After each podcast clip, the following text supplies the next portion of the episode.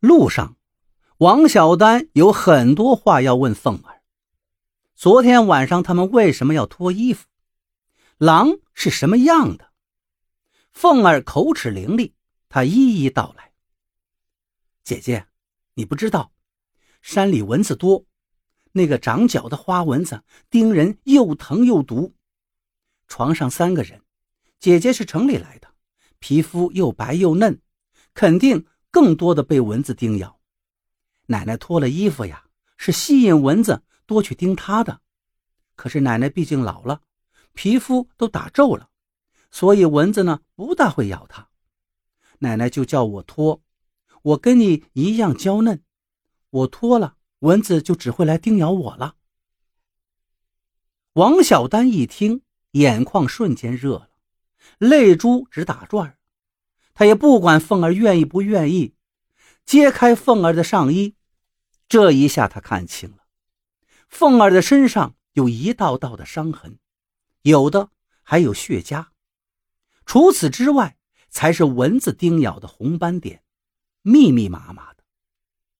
王小丹一把搂过凤儿，呜呜的哭了。他从来没有这样感动过。山里的人真是太好，太善良了。过了好久，王小丹轻抚着凤儿身上的伤痕。问这些伤是怎么来的？凤儿咬了咬嘴唇，道：“狼爪子抓的。”说到狼，凤儿解释道：“其实那些伤痕不是山上的狼抓的，而是他的父亲。”父亲，王小丹大吃一惊：“父亲怎么变成狼了？”凤儿说：“他父亲好赌，家里的东西。”都被他输光了，在他一岁半的时候，妈妈也被赌跑了。妈妈走了之后，他又干了见不得人的事儿，犯了强奸罪，坐了十年牢，去年才出来。出来之后仍不思悔改，老是去赌。奶奶说他，他就打奶奶，也打他。因为妈妈不回来，父亲就总拿他出气。凤儿说：“父亲的坏。”没有改，前些日子在路上又拦了一个女人，女人又哭又叫，惊动了村里人，才没有出事。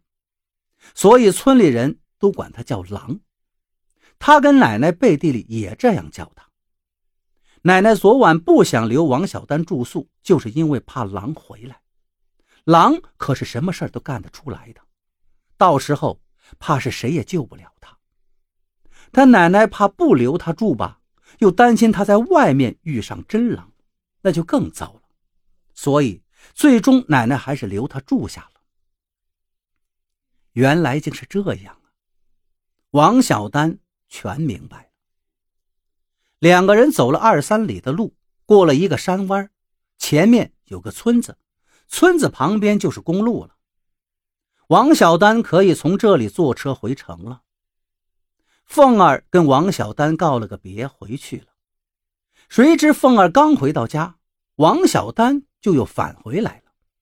他说：“今天晚上还想住一晚，他要等狼回来。”他说：“大娘啊，你们说的狼毕竟是人，我想劝他痛改前非，重新做人。”老大娘却吃惊地说道：“姑娘啊。”我的儿子，我知道啊，你一个大美人去劝他，岂不是羊入虎口啊？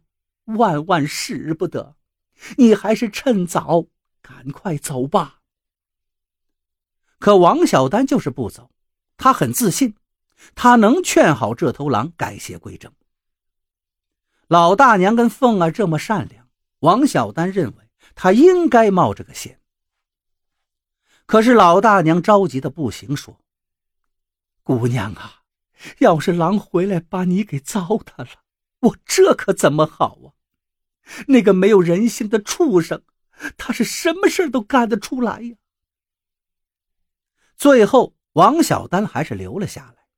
可不知什么时候，凤儿不见了，一直到天黑，凤儿还是没有回来。这一夜，王小丹怎么也睡不着。他想着凤儿，也等着狼回来。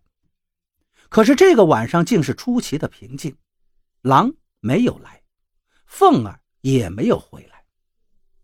天亮了，老大娘把王小丹送到了门口，对他说道：“姑娘，你放心的走吧，路上不会遇到狼了。”王小丹跟老大娘道别走了，走到山弯时，他忽然看见一个熟悉的身影，是凤儿。原来凤儿在路上等着他呢。王小丹快步跑过去问凤儿：“凤儿，昨晚你去哪儿了？一夜没回来。”凤儿说道：“我奶奶不愿意你冒险，怕我爸回来伤到你，叫我去找我爸。我在我爸赌钱的地方找到了他。”跟他说，有一个女警察找上门来了，怕是有什么事。我爸一听害怕了，就躲了起来。王小丹的眼眶里湿润了。凤儿，你们真是好人。